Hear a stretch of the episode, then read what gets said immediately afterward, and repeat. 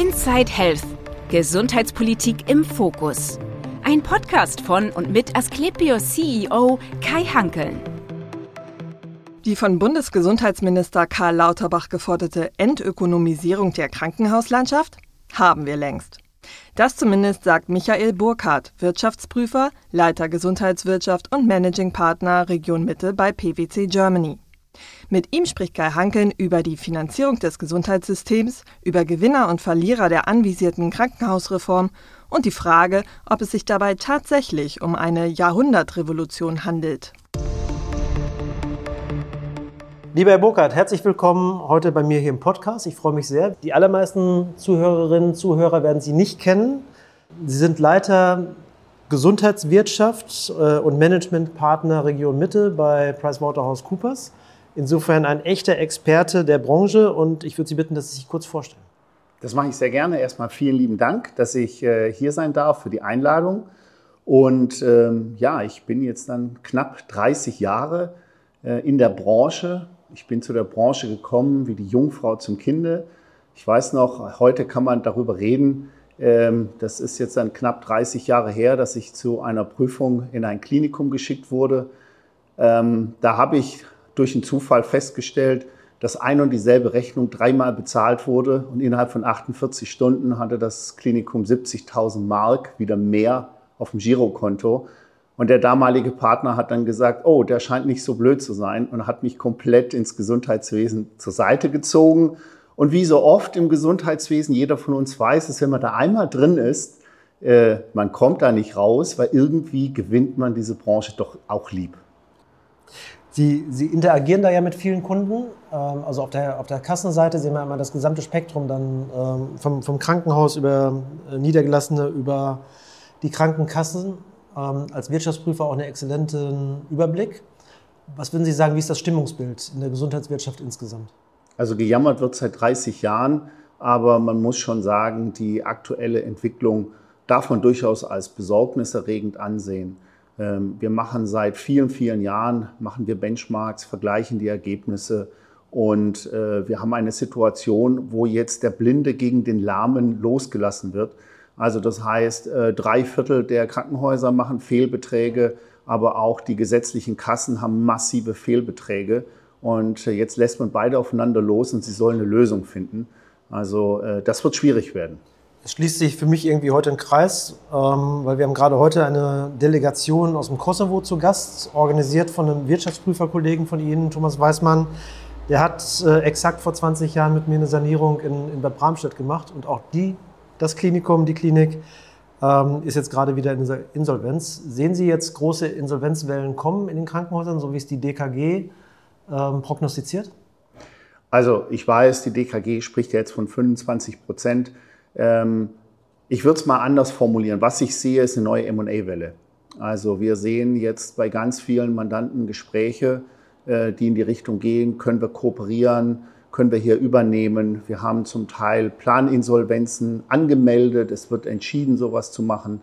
Also eins kann man sagen, durch das neue Krankenhausfinanzierungsgesetz gehen wir in eine Richtung, die ganz am Ende regionale Monopole fördern wird weil sie letzten Endes hergehen und dann sagen, es wird jetzt entschieden, wer übernimmt welche Leistungen, obwohl das Gesetz noch gar nicht, äh, ich sag mal, verabschiedet ist. Es gibt ja noch nicht mal einen echt finalen Entwurf. Kann ich Ihnen sagen, laufen zurzeit bereits Gespräche, ähm, wo verschiedene Träger sich Gedanken machen, wie können wir ein regionales Monopol bilden, damit wir dann in den Gesprächen mit den Kassen über entsprechende Leistungsbereiche, Leistungsgruppen uns für den Markt etwas sichern können. Was im Übrigen, Herr Hankel, darf ich eine Frage für Sie in die Zukunft zurückgeben. Was machen denn die bundesweiten Player? Also für die regionalen Player ist völlig klar, die versuchen jetzt marode Kliniken zu übernehmen in der Region. Aber für bundesweite Player stellt sich ja die Frage, gehen Sie jetzt auch in die Region oder machen Sie es bundesweit? Äh, ich glaube, wir haben einen anderen Fokus. Äh, das, was der eine oder andere kommunale Betreiber jetzt gerade überlegt, äh, fusioniere ich oder kann ich was zusammenlegen, das ist bei uns schon, schon lange weg. Das heißt, wir gucken in andere Themen, was ist Ambulantisierung, was ist Digitalisierung, wie kommen wir zu neuen Geschäftsmodellen, weil ich würde jetzt keine, keinen Grund- und Regelversorger mehr kaufen, Stichwort M&A, ähm, der dann nicht zukunftsfähig ist. Das heißt, wenn dann Schwerpunktversorger, große Kliniken, aber natürlich ist äh, meines Erachtens viel attraktiver die Märkte, die sich jetzt neu entwickeln. Und da erwarte ich einen großen Schub in, gerade in dem ambulanten Bereich, äh, weil Deutschland eben viel zu wenig ambulant und viel zu viel stationär hat. Insofern da in die ähm, Klinikstrukturen zu investieren, äh, in, in, Zukäufe würde ich jetzt erstmal als, als bundesweiter Player nicht sehen. Wenn Sie, Sie haben natürlich recht, statt ähm, regionale Monopole. Ähm, das tut dem Wettbewerb aber nicht unbedingt gut an der Stelle. Und ich komme nachher nochmal zu Produktivität im Gesundheitswesen und Finanzierbarkeit im Gesundheitswesen. Aber Sie haben auch äh, gesagt, ist ja noch gar nicht wirklich äh, geschrieben oder niedergeschrieben, das Gesetz. Ähm, die Bund-Länder-Gruppe hat aber schon gesagt, sie haben sich geeinigt, überraschenderweise. Ähm, sehen Sie da die Einigung oder ist das ein Durchbruch oder noch nicht so richtig?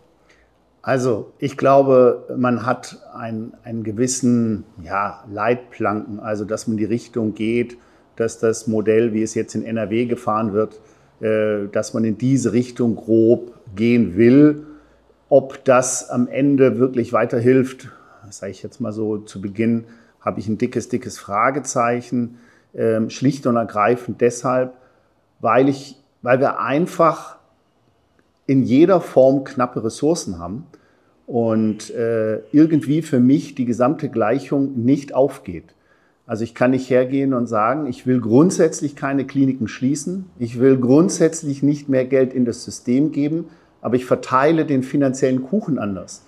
Äh, wie aus dieser Gleichung am Ende eine Lösung der bisherigen Knappheitsindikatoren namens Fachkräftemangel und Finanzen erzielt werden kann, es tut mir leid. Also auch nach 30 Jahren habe ich da noch nicht verstanden, ähm, wie das funktionieren soll mathematisch. Ja, schade. Ich dachte, Sie würden es mir heute erklären. Ich habe es auch nicht verstanden.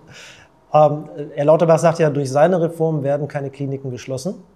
Ich frage mich nur, wie es dann funktionieren soll. Wenn keine Kliniken geschlossen werden und alle am Netz bleiben, es aber auch nicht mehr Geld gibt, aber alle defizitär sind, dann erschließt sich mir die Lösung auch nicht. Ich glaube, er meint, sie werden umgewidmet und sagt das den Menschen aber nicht richtig. Und wenn sie in pflegerische Zentren umgewidmet werden, dann löst das das Fachkräfteproblem an den anderen Standorten. Genau, also um es klar auf den Punkt zu bringen, was, ist, was funktioniert dann im Gesundheitswesen bei uns und was funktioniert nicht? Wir haben, wenn wir das weltweit betrachten, nach wie vor ähm, ein Gesundheitswesen, das durch den Zugang punktet. Es gibt kaum ein Gesundheitswesen, wo man so einfach äh, Zugang hat zu allen möglichen Leistungsanbietern. Wir haben auch nicht einen massiven Wegfall der Qualität. Also wir haben jetzt in allen Unterlagen keine Hinweise, dass es jetzt dazu führt, dass beispielsweise Operationen schlechter durchgeführt werden als vor 10 oder 15 Jahren. Also haben wir auch den Aspekt nicht. Was wir haben, sind zwei Themen. Wir haben Fachkräftemangel, der dazu führt, dass die Wartezeiten jetzt entstehen und lang und länger werden. Und wir haben Finanzierungsthema. Und wenn ich jetzt hergehe und sage, wie löse ich denn das Finanzierungsthema und den Fachkräftemangel, dann kann ich den durch die neuen Ideen, die jetzt im Raume stehen, eigentlich nur dann lösen, und Sie haben es angedeutet, wenn ich sage, keine doppelte Vorhaltung, Leistungen, kein Wettbewerb mehr, alles wird quasi exakt geregelt. Nur dann ist der Punkt, das funktioniert nur, wenn Sie Kliniken schließen und das Personal frei wird. Weil nur dann sparen Sie Geld ein und nur dann kann auch das Personal an einer anderen Stelle eingesetzt werden. Müssen wir Kliniken schließen? Ähm, ich würde es mal anders sagen. Was wollen wir eigentlich am Ende? Weil dieses müssen wir schließen impliziert ja, dass man sagt, es gibt einen höheren Grund, warum wir Kliniken schließen müssen. Wir, haben, wir haben viele, wir haben zu viele Patienten in dem stationären Setting. Wir haben sehr viele Kliniken auf die Einwohnerzahl bezogen im, im OECD-Vergleich. Und wir haben ein sehr teures System. Wir haben einen hohen finanziellen Verbrauch. Das gestehe ich auch den Krankenkassen immer gerne ein. Das heißt, wir müssen ja eigentlich in die ambulante Medizin verlagern und dann wären Kliniken zu viel. Äh, ich würde es jetzt gar nicht abstreiten. Ja, das würde ich, das antworte ich mit einem entschiedenen Jein. Und zwar, da müssen wir jetzt ein bisschen einmal kurz zurückgehen und ausholen. Ähm, wir haben wenn wir darüber sprechen, ob es überhaupt so etwas gibt, wir haben den schönen Begriff der Entökonomisierung. Wir wollen eine Entökonomisierung. Äh, wir nicht, Herr Lauterbach. Nein, nein, ja, Herr Lauterbach. genau. Und was mich an dem Begriff einfach so maßlos stört, und das führt dann auch zur Beantwortung Ihrer Frage, Wir sind doch bereits im Gesundheitswesen entökonomisiert. Die Fragestellung, also wenn Sie es mal vergleichen, nehmen wir mal einen Automobilhersteller, wo wir sagen, okay, wir haben dort halbwegs äh, marktwirtschaftliche Grundlagen. Dann können Sie dort die Preise erhöhen, wenn beispielsweise Inflation herrscht. Wenn die Energiekosten steigen, können Sie als Krankenhausbetreiber nicht.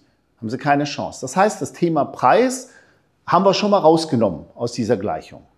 Dann haben wir einen zweiten Aspekt. Sie verlagern die Produktion. Sie können das gar nicht. Gibt ein wunderschönes Beispiel. Ähm, wir hatten eine Anfrage aus Belgien und äh, die belgischen Krankenhausbetreiber haben angeboten, schickt doch deutsche Patienten zu uns. Wir machen es in der gleichen Qualität für 20 Prozent günstiger. Daraufhin bin ich zu politischen und sonstigen Institutionen gegangen, habe das vorgeschlagen. Was würden Sie sagen? Was war die Begründung, warum man es ablehnt? 20 Prozent günstiger, gleiche Qualität. Standort. Man möchte kein Geld aus den Sozialversicherungskassen äh, außerhalb von Deutschland haben. Aber Ihre, Ihre Gleichung hat einen Fehler, wenn ich das dem ja? Wirtschaftsprüfer sagen darf. Es ist nicht nur Preis, es ist auch Menge. Ja, ich, komm, Menge, ich bin noch nicht fertig. Steuerungsgröße. Ich bin noch nicht fertig. Ich, ich, ich gehe gerade gedanklich die verschiedenen Kriterien durch, die wir für Marktwirtschaft haben. Und da haben wir die Möglichkeit des, des Preises ausgeschlossen. Wir haben die Möglichkeit, äh, Märkte zu verändern. Sie können nicht an, ins Ausland gehen, Sie können nicht Ihre Produktion ins Ausland verlagern. Auch die Möglichkeit ist genommen. Die zweite Möglichkeit ist Qualitätswettbewerb. Was haben wir die letzten Jahre darüber geredet? Wie könnten denn Qualitätskriterien aussehen, damit man sich vergleicht? Ich mache das Fass hier nicht auf. Ich sage nur, wir sind zum Ergebnis gekommen, ja, so einfach geht das nicht. Ich kann nicht Todesraten, ich kann nicht ähm, ähm, Fehlbehandlung und so weiter einfach miteinander vergleichen, weil die Kliniken per se vom Patientenpotenzial schon völlig unterschiedlich sind. Nächster Punkt, der nicht vergleichbar ist, Innovation. Wenn Sie hergehen und sagen, äh, ein Automobilhersteller kann durch innovative Elemente ähm, kritischen äh, Rahmenbedingungen ähm, entgehen, das haben wir in der Medizin so nicht. Das haben wir nur sehr eingeschränkt bei Krankenhausbetreibern. Das heißt, was bleibt? ist genau das, was Sie angesprochen haben, die Menge. Und was passierte, als die DRGs eingeführt wurden? Das einzige kleine Löchlein, das man gelassen hat, damit man irgendwie auf steigende Kosten reagieren kann, Mehrfälle. Das heißt, von dort an sind die Fallzahlen gestiegen. Dann hat man am CMI geschraubt, dann ist der CMI gestiegen. Und wer will das den Geschäftsführern der Kliniken verübeln, wenn ich alle anderen Themen Antwort, zumache? Antwort die Krankenkassen.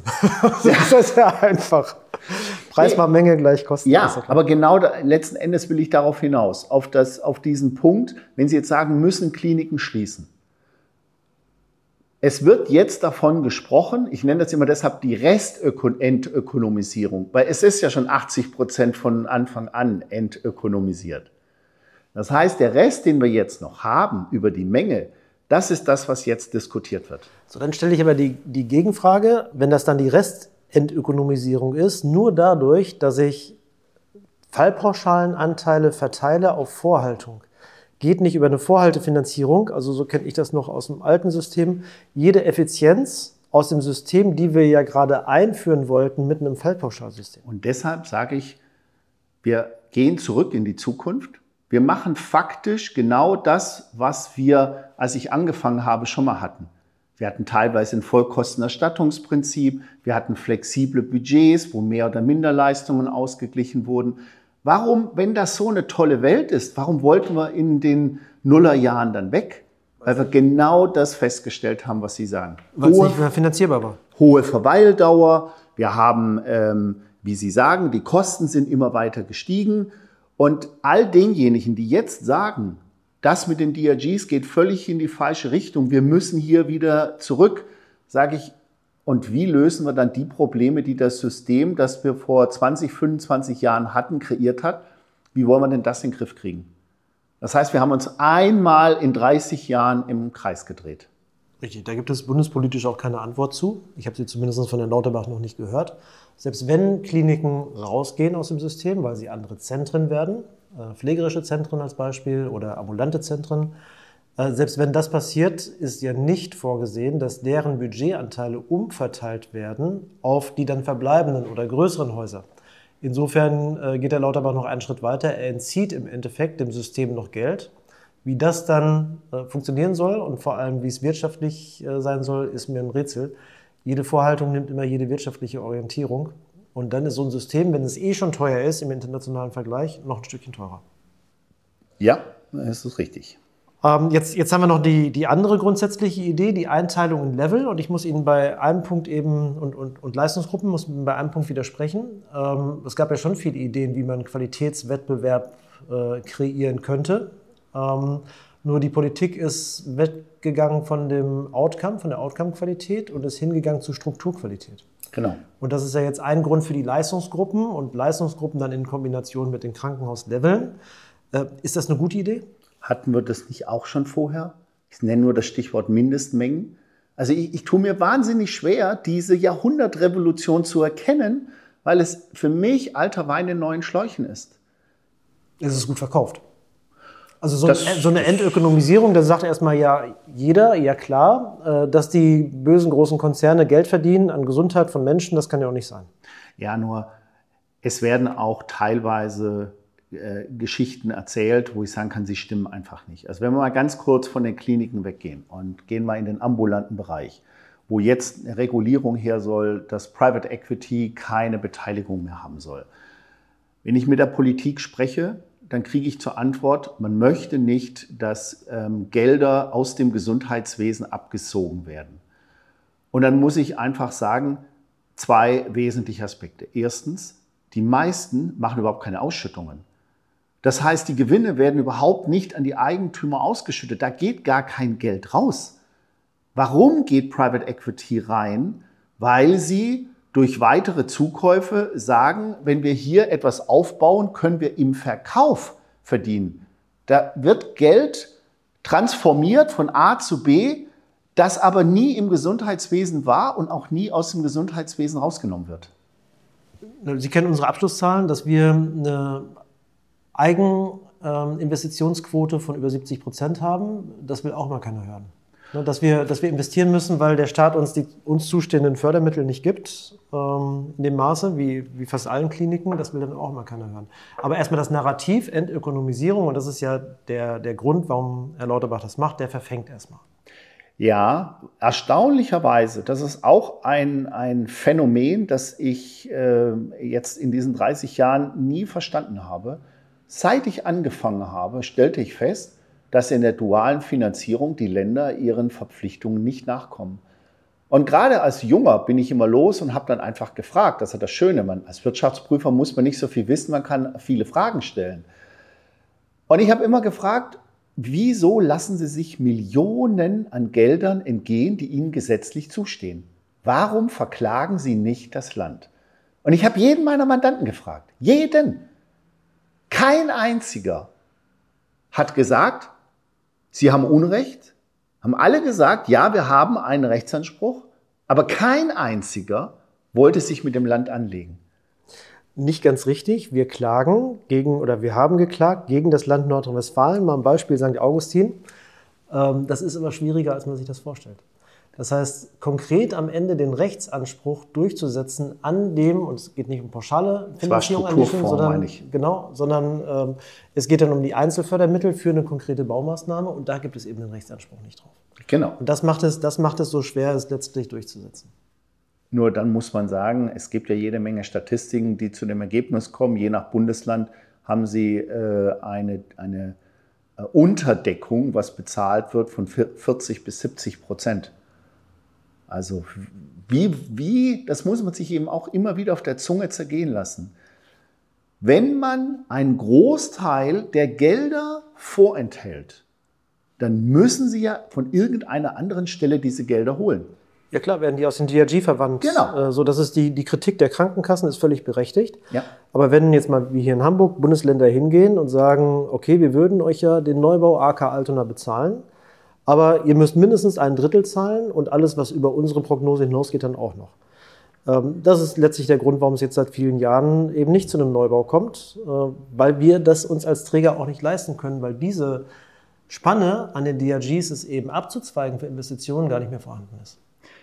Es erinnert mich an ein schönes Beispiel rund um das Thema Digitalisierung. Jetzt müssen Sie mich nur bremsen, wenn Sie sagen, nee, Digitalisierung machen wir später. Können wir auch noch. Also, weil das passt zu den Veränderungen, wie Sie sie gerade äh, schildern. Man kann sich ja fragen, warum verändert sich bei uns gerade in Deutschland im Gesundheitswesen so wenig? Sei es, was irgendwelche Bauten anbelangt, sei es, was, was äh, eine äh, digitale Patientenakte und so weiter anbelangt. Und wir haben 2015 meine weltweite Umfrage gemacht im Jahr 2040. Was glauben Sie? Wer wird den Menschen operieren im OP? Wird das ein Mensch sein? Nein, ist der, und, ist der Roboter. Äh, Sie, ist der äh, Roboter. Ne, warten Sie, warten Sie. Die Frage lautete eben wirklich an verschiedenste Länder, ähm, wird im zwei, Jahre 2040 der Operateur ein Mensch sein und dann und nur dann, wenn Sie das Krankenhaus und äh, ähm, entbinden von jeglicher Haftung, dann wird künstliche Intelligenz oder ein Roboter das durchführen.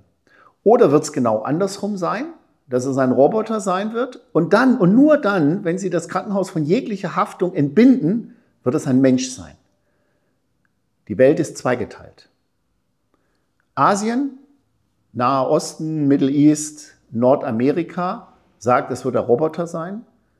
Australien, Europa wird sagen, es ist der Mensch. Spannend war dann die zweite Frage. Warum glauben Sie das? Insbesondere bei denen, die sagen, dass es die Roboter sind. Asien, Kultur. Wer dort nicht mit State-of-the-Art Technology mitgeht, hat einen sozialen Status, der einfach etwas niedriger ist. Und da möchte man einfach immer dabei sein. Also völlig klar, wir brauchen neueste Technologie. Middle East, Fachkräftemangel. Weil sie sagen, wir werden im Jahr 2040, weil bei uns der demografische Wandel am schnellsten in der, auf der gesamten Welt gerade stattfindet, werden wir im Jahr 2040 nicht mehr genügend Ärzte haben, die die OPs durchführen. Also setzen wir darauf. Und Nordamerika, Haftungsfragen. Wenn Sie für eine Fehlbehandlung 100 Millionen Schadenersatz bezahlen müssen, dann sagt man ja, wenn ich das an die Softwarehersteller, eine Microsoft, Apple, Google, die haben das Geld, äh, dann gucke ich doch, dass ich äh, das Risiko outsource. Das heißt, wenn wir in Deutschland sagen, wir wollen die Digitalisierung voranbringen, die Kultur ändern wir nicht so schnell. Den Fachkräftemangel produzieren wir quasi. Man könnte aber auch über das Thema äh, der Haftung nachdenken. So, aber ich bin bei einem ganz anderen Punkt. Ich bin nämlich beim, bei der Qualität, beim Outcome. Und wir setzen heute schon Da Vinci-Roboter ein, von, von Intuitive zum Beispiel, weil sie sehr, sehr viel präziser operieren können als der Mensch und weil wir eben sehr viel besseres äh, Outcome haben. Aber wir haben immer noch einen, einen menschlichen Arzt, äh, der natürlich aufpasst, dass es auch äh, richtig funktioniert äh, und der eben mit dabei ist. Ähm, aber die Entwicklung, die ist mit, mit KI gar nicht aufzuhalten. Und solange Technik besser ist, und das muss immer der Maßstab sein, Technik besser ist in der Qualität für den Patienten ist das auch die Lösung. Wenn der Mensch besser ist als die Technik, ähm, ich erinnere mich auch noch an die OP-Roboter ähm, in der Endoprothetik, die haben nicht ja. funktioniert. Nee. So, da hat sich der Mensch durchgesetzt und eben die Technik nicht. Aber das entscheidende Kriterium muss die Qualität hinten raus sein. Ja. Wir, wir switchen mal ein bisschen, weil äh, wir waren beim, wer bezahlt das alles? Äh, so ein Karl-Josef Laumann hat direkt nach, dem, nach der grandiosen Bund-Länder-Einigung dem Bundesminister einen Brief geschrieben, ich habe ihn hier, und sagt, im Grunde genommen hat man sich ja geeinigt auf zwei Dinge. Und das ist jetzt ganz interessant. Der Bund finanziert und die Länder äh, sagen, was die Struktur ist. Das ist eine sehr besondere Interpretation der Einigung, weil ich dachte ja nicht mal, dass die Länder bezahlen müssten. Äh, ich hätte, also nach meinem, ich bin kein Jurist, aber nach meinem Verständnis äh, ist das auch so geregelt im Grundgesetz. Was bleibt denn jetzt, was bleibt denn jetzt am Ende über? Kommen Level oder Leistungsgruppen oder kommt eigentlich fast gar nichts.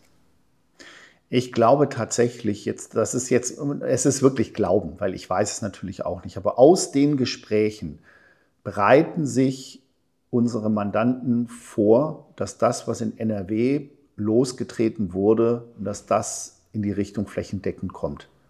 Das heißt eben, es wird Leistungsgruppen geben ähm, Und man schaut eben jetzt, wo, können, wo kann man sich platzieren, wo ist man der Platzhirsch, wo kann man links und rechts jetzt entsprechend entweder hinzuerwerben, Kooperationen abschließen und so weiter. Aber wenn die Leistungsgruppen kommen, dann heißt es, kommen auch weitere Strukturkriterien, ja. äh, Qualitätskriterien. Ich habe hier so eine schöne Karikatur, die blenden wir auch nochmal mit ein. Wenn denn der Bund dann die Qualitätskriterien bestimmt, und den MDK losschickt, äh, diese zu überprüfen, dann ist ja jede Steuerungswirkung der Länder oder Krankenhausplanungshoheit der Länder äh, weg.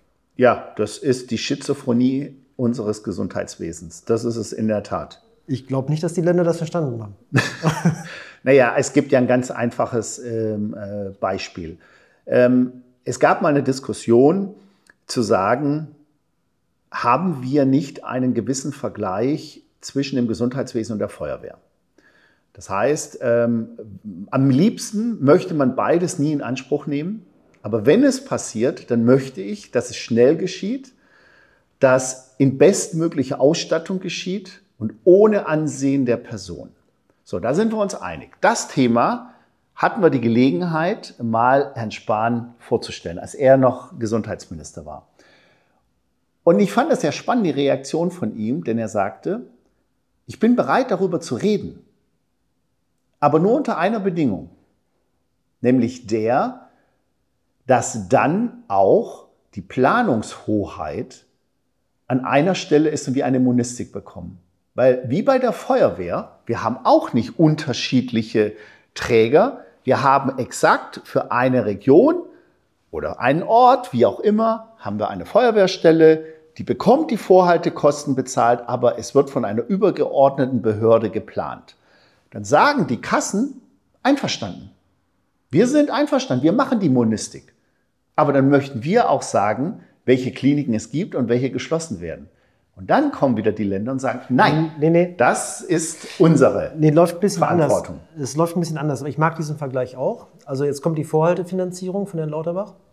Das heißt, die Krankenhäuser kriegen quasi ihr Feuerwehrauto. Jetzt kommen die Krankenkassen, die machen was anderes, die sagen, und die Vorhaltefinanzierung ist dann ausgleichspflichtig. Das heißt, oh, das am, Ende des Jahres, am Ende des Jahres das, geben wir dann das Feuerwehrauto das zurück. Das ist spannend. es ist sowieso, also wir krieg, kommen ja von der dualen Finanzierung in die, äh, wie sagt man so, äh, ja, Dreiteilung. Ähm, und wir haben jetzt schon teilweise Probleme, wo Abgrenzungsverordnungen her müssen, damit gesagt wird, wer finanziert was. Denken Sie nur an die Kritisgelder, wo es ja auch darum geht, was hat jetzt der Bund, was zahlen die Länder und was müssen die Kliniken nachher, äh, die Kassen nachher bezahlen. Jetzt stellen Sie sich mal vor, wir kommen jetzt äh, mit den Vorhaltekosten, kommt jetzt noch eine dritte Finanzierungsquelle. Und wir machen jetzt eine große, ein großes Digitalisierungsprojekt. Was ist das denn dann nachher, was wir brauchen? Und äh, Kassen gehen ja auch her und sagen, ja, wenn ihr hier Personal zum Beispiel einspart durch eine äh, Innovation, ja, das muss dann aus unseren Kosten runter und das müssen dann die anderen bezahlen. Also die Investitionskosten, die Länder müssen sich beteiligen, die Vorhaltekosten sollen bestimmte Sachen abdecken. Aber wenn ihr operativ Kosten einspart, auch Energiekosten, dann bitteschön muss das bei uns abgezogen werden. So ist, ist mein großer Punkt. Ich sage immer, das ist der Fehler an Strukturvorgaben. Ich habe sinnlose Personalvorgaben in Deutschland. Das heißt, das ist innovations- und investitionsfeindlich, weil ich investiere doch nur in arbeitserleichternde Maßnahmen, in Digitalisierung zum Beispiel. Genau. Äh, könnte durch äh, eine wirklich starke Digitalisierung 30 bis 40 Prozent Dokumentationsaufwand bei meinem Personal sparen, aber habe ja gar nichts davon, wenn ich das tue. Deswegen investiere ich nicht, weil ich muss nach den Strukturvorgaben das Personal vorhalten. Haben wir doch beim PBUGV gesehen. Diejenigen, die im Vorfeld gesagt haben, ich kann die gleiche Qualität sicherstellen, aber mit weniger Personal, weil ich andere Organisationsformen oder Abläufe implementiert habe, am Ende sind die bestraft worden. Und die, die nichts getan haben, die einfach gesagt haben, ich brauche halt mehr Geld, aber ich lasse meine Strukturen, wie sie sind, die sind jetzt am besten davon gekommen. Was müsste sich denn Ihrer Ansicht nach ändern, damit wir ein finanzierbares System haben? Das ist eine große Frage, weil ich immer sage, da gibt es mehrere mögliche Antworten und wir müssen als Gesellschaft mal wissen, was wir wollen. Also, wir können nicht die eierlegende Wollmilchsau wollen. Ähm, jetzt gibt es zwei Möglichkeiten. Entweder die Gesellschaft kommt zu einem Konsens und sagt, was ist uns wichtig. Also ich bleibe jetzt mal bei dem Beispiel, so wie eine Feuerwehr, wo wir sagen, es ist uns egal, ob es hier jetzt Innovation und so weiter gibt. Wir haben halt eine Grundversorgung und die ist gewährleistet und es gibt eine Planungsbehörde, die das alles macht. Der zweite Punkt ist, indem man hergeht und sagt, ähm, wie wichtig ist uns zum Beispiel auch die Wohnortnähe? Das ist auch immer ein Riesenthema, wenn es um die Fragestellung geht, wie viele Kliniken brauchen wir? Natürlich kann man, Sie haben mich am Anfang gefragt, brauchen wir so viele Kliniken? Objektiv betrachtet, nein, brauchen wir nicht. Man könnte auch mit weniger Kliniken grundsätzlich eine Grundversorgung auch leisten. Nur, das würde bedeuten, dass eben einige Menschen weiterfahren müssen bis zum nächsten Krankenhaus, insbesondere auch für elektive Eingriffe. Das ist die Frage, ähm, funktioniert dies? Und ich habe halt immer wieder die Erfahrung gemacht, ich kann Ihnen zwei Beispiele nennen. Ähm, das eine Beispiel eines Aufsichtsratsvorsitzenden, der äh, in Personalunion Oberbürgermeister ist, der gesagt hat, mein größter Fehler war es, eine AG zu gründen. Und mein Vorstand darf nämlich jetzt eigenständig agieren und der macht Sachen, äh, wo ich als Aufsichtsrat und OB kriege ich nachher von den Bürgern die Fragen und dann kann ich immer nur sagen, ja, ich kann gar nicht eingreifen, weil der Aufsichtsrat bei einer AG nicht dem Vorstand sagen kann, was er zu tun und zu lassen hat. Der es als größten Fehler seiner Amtszeit angesehen hat, eine AG zu gründen. Das zeigt schon dass das, das Problem, das wir einfach mit der lokalen Politik haben. Gut, der, der Kollege hat es nicht ganz verstanden, wie das mit der AG und der Hauptversammlung funktioniert, aber ich könnte, ich könnte da beraten. Äh, ich mache es mal anders. Sie stellen ja die richtige Frage, was will die Gesellschaft? Ähm, so Beitragserhöhungen will die Gesellschaft nicht. Äh, Steigerung der Lohnnebenkosten schadet der Wettbewerbsfähigkeit, scheidet aus. Leistungskürzungen will der Minister nicht, hat er explizit gesagt. Es wird unter ihm keine Leistungskürzung geben. Dann gab es noch Herrn Raffelhüschen, der hat gesagt, wie wäre es denn mit einer Eigenbeteiligung? Ähm, da ist er schwerst für angegangen worden, weil das wurde auch abgelehnt. Das heißt, irgendwo muss doch jetzt ähm, der, der, der, Vorschlag kommen, was geht. Also Herrn Raffelhüschen fand ich persönlich nicht schlecht, weil Eigenbeteiligung mit Härtefallregelung zugegeben, ähm, gar keine Frage. Eigenbeteiligung steuert zumindest mal ein wenig das Verbrauchsverhalten. Äh, insofern nicht die ganz dümmste Idee. Es ist mit Sicherheit nicht die dümmste Idee. Ähm Vielleicht erinnern Sie sich noch an die Praxisgebühr, die es im ambulanten Bereich ja auch gab. Äh, weltweit ist Deutschland dafür gelobt worden, für diese richtungsweisende Entscheidung. Und was hat Deutschland gemacht? Wieder zurückgefahren. Das heißt, mit all diesen Steuerungsmechanismen, die total sinnvoll wären, kommen wir politisch nicht durch. Und ähm, deshalb glaube ich, wir werden hier wieder wie gesagt, ich bin jetzt 30 Jahre in der Branche. Was haben wir hier alles äh, für, für riesige Revolutionen schon angekündigt? Aber es ist relativ wenig passiert. Deshalb glaube ich, wir werden auch jetzt durch diese Veränderung, es wird nicht zu einer Revolution im großen Stil kommen. Aber was ich mir vorstellen könnte, und das sage ich jetzt nicht, weil ich hier sitze, aber ich glaube, Verbünde würden uns auch helfen. Warum? Wir haben viel zu viele Standalone-Krankenhäuser, die für sich alleine, sage ich es mal salopp, rummurkeln, ähm, die durchaus, das sind motivierte Leute dort, aber sie können die Kosten, die, wir haben die ganzen Cyberrisiken, die kommen, wir haben ähm, eine exorbitant hohe Kostenzahl im Fixkostenbereich, wo sie einfach sagen müssen, sei es Verwaltung, sei es EDV-Systeme und, und, und. Ich frage mich immer, warum kriegen wir es nicht hin, größere Verbünde zu schaffen? Und die Antwort kann man auch hier in Hessen sehen. Hessen hat einen Anlauf gemacht, kommunale Verbünde zu bilden. Und äh, auch hier haben die entsprechenden Eigentümer, Landräte, Bürgermeister am Ende gesagt, nee, mache ich nicht, weil sonst verliere ich den Zugriff auf dieses Klinikum. Also gut, es gibt ja viele Verbünde, private, private Gruppen organisieren sich ja da entsprechend. Ähm, insofern nehme ich mal die Frage vorweg, wer Gewinner und Verlierer sind. Äh, Konzerne sind Gewinner, nehme ich mal so mit. Große Verbünde und ähm, Universitätskliniken. Richtig. Länder und Kommunen, gehen wir sie mal durch. Länder und Kommunen. Ähm, Kommunen sind ja dann Verlierer, weil sie sich nicht organisieren können? Naja, sie könnten sich, machen wir es mal so, sie könnten sich, sie tun es aber nicht. Kliniken der Grund- und Regelversorgung? Das ist genau der Punkt ähm, mit der Vorhaltepauschale, wo ich sage, ähm, das wird ja bundesweit äh, festgelegt. Also je nachdem, ob man eine geringe Kostensituation hat, dann kann das sogar ganz gut aussehen. Für die Mehrzahl der Kliniken sage ich, nee, eher Verlierer. Krankenkassen?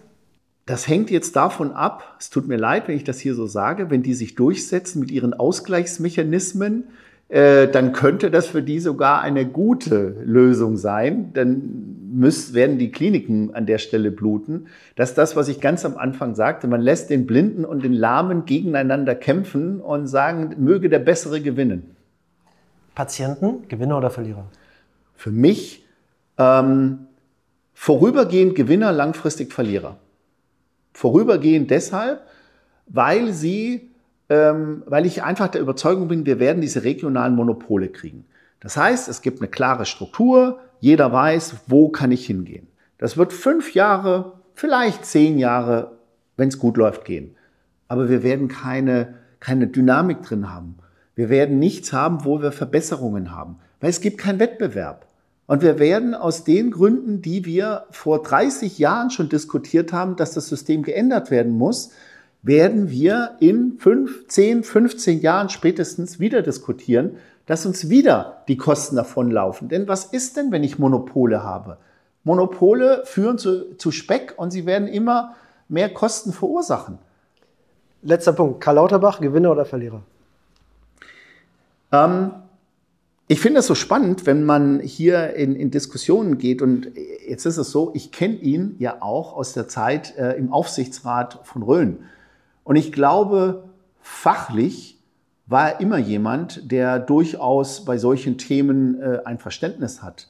Was ihm fehlt meines Erachtens, ist aber tatsächlich die politische Vernetzung. Und er schießt einfach mit einer ganzen Reihe von Themen raus und stimmt sich dann im Anschluss ab. Also insofern würde ich äh, mal sagen, wenn es ihm gelingt, dass er mit Herrn Laumann Hand in Hand die Regelungen durchbringt, dann ist es für ihn vorteilhaft, wenn er am Ende aber eine Regelung macht, wo er sagt, und ich ziehe das jetzt alleine auf Bundesministerebene durch, dann wird er eher ein Verlierer sein.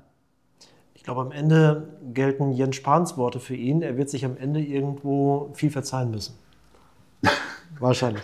Ich glaube, das gilt für fast jeden, der in so einer verantwortungsvollen Position ist. Wenn Sie in seinem Team wären, wozu würden Sie ihm denn raten? Ich würde auf jeden Fall Wettbewerbselemente im System etablieren wollen.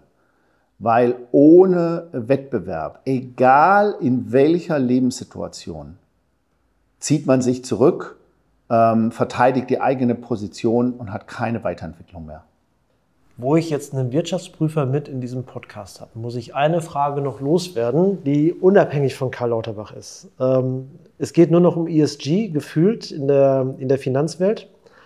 Ähm, das heißt, es wird alles Environment, Social, Governance, äh, Strukturen reported. Äh, und da, da geht Europa ja auch einen speziellen Weg äh, mit Taxonomie und Co. Wie sehen Sie die weitere Entwicklung? Ähm, wird das das Gesundheitswesen noch stärker quälen? Wir haben jetzt schon Lieferketten-Sorgfaltsgesetz. Wir müssen bei den Produkten bis nach Asien gucken und äh, alle Standards sicherstellen. Wird das noch mehr fokussiert werden für die gesamte Gesundheitsbranche? Also nicht nur die großen Klinikplayer, sondern auch die kleinen bis zu den niedergelassenen Ärzten irgendwann? Oder wie weit geht es noch? Ähm, kleine Anekdote auch. Jahr 2021, Bundestagswahl. Ich sage jetzt nicht in welcher Partei, aber ich war in einem Wirtschaftsgremium einer Partei, die jetzt Teil der Ampel ist. Und da wurden wir als Experten gefragt, ob es Themen gäbe, ähm, die die zukünftig potenziellen Fachminister wissen müssten, auch für Koalitionsverhandlungen. Und dann habe ich gesagt, ist Ihnen bekannt, dass im Gesundheitswesen 5,2 Prozent des CO2-Fußabdrucks ähm, aus eben dem Gesundheitswesen stammt in Deutschland? Nein, also nee, das ist nicht ganz richtig, hieß es, ja, wissen wir, aber das Thema sollten wir jetzt mal hinten anstellen. Ganz einfach aus dem Grund, weil man sagt, wir haben so viele Baustellen im Gesundheitswesen, dass man das nicht angehen möchte. Gleichwohl ist die Antwort, die ich Ihnen geben muss, jetzt aus dem Bereich der EU-Taxonomie, es wird kommen. Sie werden, die Regelungen sind schon da und sie werden 2025 äh, von Ihnen entsprechend einzuhalten sein. Und das kann man jetzt wie auch immer finden, aber die Regelungen sind bereits da. Ist mir klar, es schafft nur einen Wahnsinnsaufwand und ich frage mich, wer es am Ende finanzieren soll. Und da kommen wir wieder zu dem Ausgangspunkt, wir haben, deshalb finde ich dieses, dieses Entökonomisieren, wir sind total entökonomisiert, weil welche Chancen haben Sie denn, die zusätzlichen Gelder, die Sie jetzt für ESG brauchen, wo sollen Sie denn die herholen? Sie können keine Preise erhöhen, Sie können nicht in andere Märkte gehen. Also das, das, der, der Moment, wo ich eben immer wieder sage, wir sind schon so entökonomisiert, wir müssten mehr ökonomisieren, damit solche Aspekte in die Behandlung und in die Finanzierung überhaupt aufgenommen werden. Ein wunderbares Schlusswort. Ganz, ganz herzlichen Dank, Herr Burkhardt. Vielen Dank fürs Gespräch. Vielen herzlichen Dank.